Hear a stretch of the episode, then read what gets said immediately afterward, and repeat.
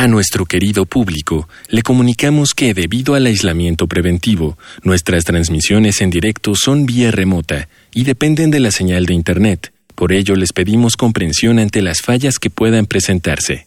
Gracias por compartir estos momentos en casa con Radio UNAM y la revista de la universidad. Bienvenidos al suplemento radiofónico de la revista de la Universidad de México. Estamos estrenando mes y al estrenar mes, como ustedes saben, estrenamos un tema. Y el tema del mes de octubre es la risa, es el humor. Y para eso, mi primer invitado es Ross, a quien conocí hace muy poco, un par de años quizá, cuando estrenaba un libro que se llama Cuál para tal, editado por Almadía, en el cual se reúnen varias de sus ilustraciones cartoneras y quiero preguntarle sobre el humor y quiero preguntarle sobre su relación personal con este lenguaje que es universal, pero que también es un lenguaje que me interesa como el mecanismo de observación de la naturaleza humana. Bueno, cuéntame cómo has estado, cómo te trata la pandemia. Bastante bien, la verdad, aunque ya estamos, yo creo, un poco hartos, ¿no? Pero pues sí, me, he cuidado, eh, estoy con mi esposa y mi hijo. Él se, eh, cada uno trabaja en su, su despachito. Eh, mi hijo además estudia, entonces la universidad, entonces lo, hace en, en red y pues como que lo hemos solucionado muy bien, salimos muy poquito, nos estamos cuidando mucho. Pero pues sí está, se está haciendo largo y uno quiere ver amigos y abrazar gente. Sí está difícil. Sí, está de, de miedo. sí. Oye, Ros, me gustaría empezar esta entrevista preguntándote cómo te fuiste tú, que ahora ya tienes tanta experiencia haciendo ilustraciones y cartones, pues que mira la humanidad como con una perspectiva muy inteligente que, es la del humor. ¿Cómo te fuiste tú relacionando con el humor a nivel creativo? Yo empecé trabajando de dibujo, porque cuando era chavo, pues este chavito me gustaba dibujar, me llevaban a clases de pintura porque me gustaba y todo esto, ¿no? Y mi papá tenía un, un libro de cartones de Saul Steinberg, uno de los más grandes cartonistas de New Yorker, que se llama, se llama All in Line, todavía lo conservo como un tesoro. Y es, es un libro que a mí me encantó desde muy chavito. Y recuerdo que mis primeros este, trazos, eh, la primera plumilla con tinta que me regalaron, la usé para reproducir estos dibujos que me encantaban. Y bueno, al mismo tiempo también eh, me clavé mucho en la suite volar de, Picasso y yo este, copiaba, ¿no? Pero a mí me gustaban mucho los cartones de Saul Steinberg, realmente me movieron mucho. Y desde entonces seguí algunos cartonistas, compraba cuando podía el, New Yorker y por supuesto con cartonistas mexicanos como Abel Quesada, por ejemplo, que siempre me encantó. Y curiosamente mi, mi, experiencia con el humor fue más como hacia el, el, cartón, no sé si llamarlo social o que en inglés lo llaman el gag cartoon. Y es en efecto, a diferencia del cartón político al que estamos muy habituados en México, es un cartón más libre con personajes este, anónimos en situaciones a veces muy extremas que provocan este, una tensión de humor. Y desde luego que trabajan el humor de una manera inteligente. O sea, no están en la primera, en la primera pantalla, como decirlo, ¿no? en las primeras palabras o en la primera impresión que tiene en el lector un cartón, sino que ese tipo de cartón como que hay que buscarle un poquito, hay que ir descubriendo lo que yo llamo capas, capas como narrativas del cartón. Y ese es un humor con el que yo me identifiqué mucho y disfruto mucho con él, ¿sabes? Esto que mencionas de las capas me parece muy interesante porque efectivamente las viñetas cuentan una historia aparente con el dibujo, pero hay algo más en tanto que se establece un diálogo a veces con alguna frase. Y también mencionas como el ámbito social o el reflejo social.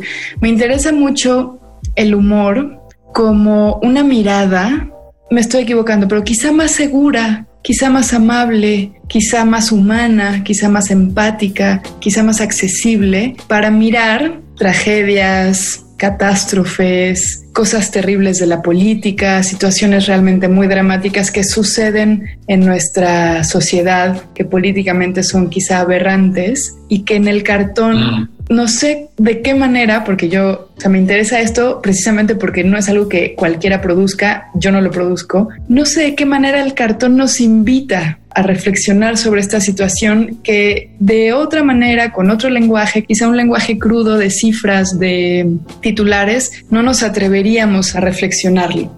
Fíjate que también otra de las cosas que me hizo llevar me llevaron a hacer cartón y tratar de publicarlo en diarios y demás, es porque yo quería escribir también para un periódico se me antojaba escribir y publicarlo, ¿no? Y tener una vía como de escape para ideas que, que tenía.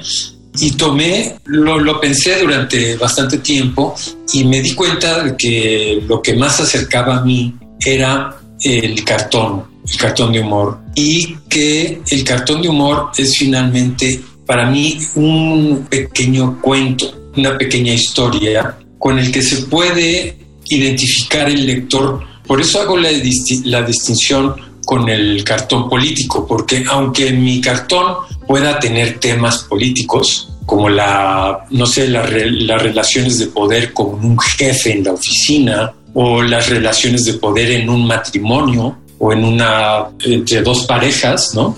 Hay algo de política, pero a mí me, me interesó más, además de que se me, se me, facilitaba más y se me antojaba más, finalmente es hacer el cartones de humor.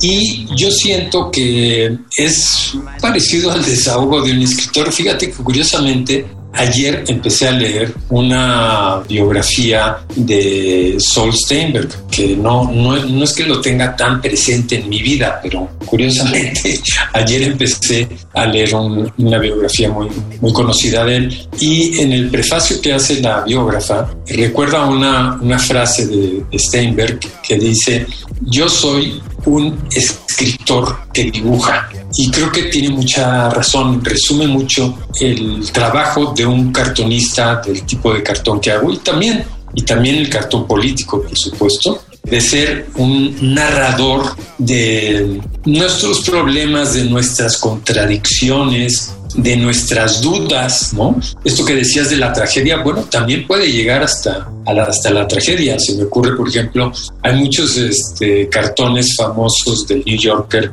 yo he hecho algunos también, dedicados al suicidio. Es un tema que curiosamente, si le encuentras la manera de contarlo con todas sus contradicciones, puedes llegar a ser humor yo diría que es, es, que es, es como un libro abierto el cartón y el humor. Es la vida.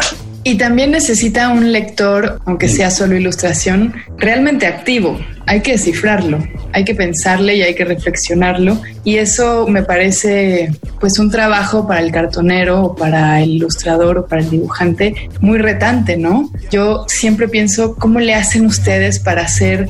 Bueno, tú haces una viñeta diaria, ¿no? ¿Todavía la haces? Ahora no, pero sí, lo, lo hice durante muchos años. Ese trabajo tan inventivo todos los días me parecía titánico, casi kamikaze, es un riesgo importante. Y a la vez, como tú ya lo explicaste también de alguna manera, recoges como las cosas de la vida cotidiana, muchas cosas con las que creo que cualquiera se puede relacionar y estás hablando pues eso, de la vida, de la naturaleza humana, entonces es como inagotable, pero a la vez hacerlo parece un reto titánico. Fíjate que bueno, es complicado a veces este, no, no llega la, la inspiración y cuesta más trabajo, pero en realidad en el cartón, fíjate, en el cartón que no es político, el que más conocemos, el, que eh, retrata personajes de la vida pública y política y, y, habla de hechos que se, que se han desarrollado en estos días, ¿no? El cartón que yo hago es muy libre, entonces realmente puedes hablar te presta una, una libertad total, o sea, y hay muchísimas cosas de las que puedes acabar eh, escribiendo. Yo lo que hago, que es lo que hacen además muchos este, cartones que hacen este tipo de cartón, es hacer muchos bocetos, vaciar muchas ideas de si los estoy haciendo diariamente, dedico casi toda la mañana a vaciar ideas. Ya después elijo con, soy muy exigente al elegirlas y tiro muchas. O sea, hay algunas que no tomaron la forma que yo quería. Esto que tú dices de las capas, que probablemente hay, hay, algunas ideas que estaban bien, pero que son muy simples, que están ahí en la superficie, pero que no, no están contando nada, nada nuevo, nada interesante, sino que sí, hay que pensarles, hay que darles vueltas y tal. Y lo que hace un cartonista es tirar mucho material. Y de ahí, de lo que queda, seleccionar. Y entonces, este, ya eh, hacer un dibujo final y publicarlo. Pero fíjate que a mí si tengo un día que no, no se me ocurre nada, como yo no lo tengo que entregar ese mismo día, porque mis cartones no hablan de los sucesos del día o de la semana, de lo que está pasando ahora, puedo dejarlo descansar la cabeza y al día siguiente volverlos a retomar. Entonces tengo mucha libertad y, este, y disfruto mucho hacerlo, me divierto mucho hacerlo. Oye, y para terminar me gustaría preguntarte si tienes alguna, bueno, la disciplina ya dijiste que es una estrategia importante, pero ¿hay alguna forma en la que tú te asegures de no perder esa otra mirada que no es la mirada del común de los mortales, sino la de un humor que tiene la capacidad de ver con otros ojos, de hablar en otro idioma sobre la realidad, sobre nuestras vidas privadas, sobre nuestras vidas cotidianas? Sí, y yo creo que es una cosa muy intuitiva, El caso es que yo a veces dudo mucho en si tirar una idea o conservarla. A veces me pasa que tengo una idea, hago un primer boceto y, digo, y digo, esto no está funcionando, pero lo voy a conservar para otro día verlo y retomarlo más fresco, porque a veces uno, como en un libro o como en un texto, te puedes este, agotar, se te cierra un muro a, a las ideas. Y yo creo que lo que en el caso de los cartones es que sí hay un momento en que hace como clic estas capas se fusionan y forman algo muy redondo, como muy, muy bien formado. Y eso lo, lo, lo, ves tú como el autor, lector, en los detalles, ¿no? En lo, que, en lo que resulte. Y entonces a veces me digo, no, pues o me estoy riendo yo mismo de lo que hice, este, porque me causó gracia, o simplemente digo, pues este, este me encanta porque quedó redondo. O sea, el, el, esfuerzo que hice para buscarle por aquí, por allá y tratar de encajar esos engranes funcionó me parece que funciona, ¿no? Porque claro, el, cartonista cuando dice me gusta es porque a mí me gusta. Eso no garantiza que a alguien le va a gustar, pero pues así es la vida, ¿no? Claro. Sí, es que siento que el humor es un lenguaje de esos lenguajes muy sofisticados, como también lo puede ser la poesía, por ejemplo, que la buena poesía, como el muy buen humor, revisa la realidad de una manera que parece que, o sea, que nos hace ver que nunca nos habíamos fijado bien, ¿no? Y eso se agradece mucho. Cuando te das esa, exactamente, cuando te das, cuando descubres eso, es muy satisfactorio, ¿no? Cuando, cuando le agarras a la complejidad del chiste, digamos, o a la complejidad de la historia, y dices, caray, qué, qué buena idea, ¿no? Y eso es, es, muy, es muy gratificante, yo creo, como lector. Y, y bueno, y también como cartonista. Pues te agradezco muchísimo, Ros. Hemos llegado al final del programa. Si quieren leer más sobre risa, les recomendamos los artículos La risa por venir de Guillermo Espinosa Estrada de la esencia de la risa y generalmente de lo cómico en las artes plásticas de Charles Baudelaire en traducción de Nadia Cordero Gamboa. Ambos artículos se encuentran en el número de este mes de la revista de la Universidad de México. Los encuentran de manera gratuita en www.revistadelauniversidad.mx.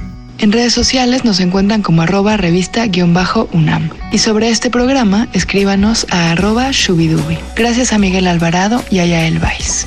Yo soy Elvis Lisiaga. Hasta pronto. Este programa es una coproducción de la Revista de la Universidad de México y Radio UNAM.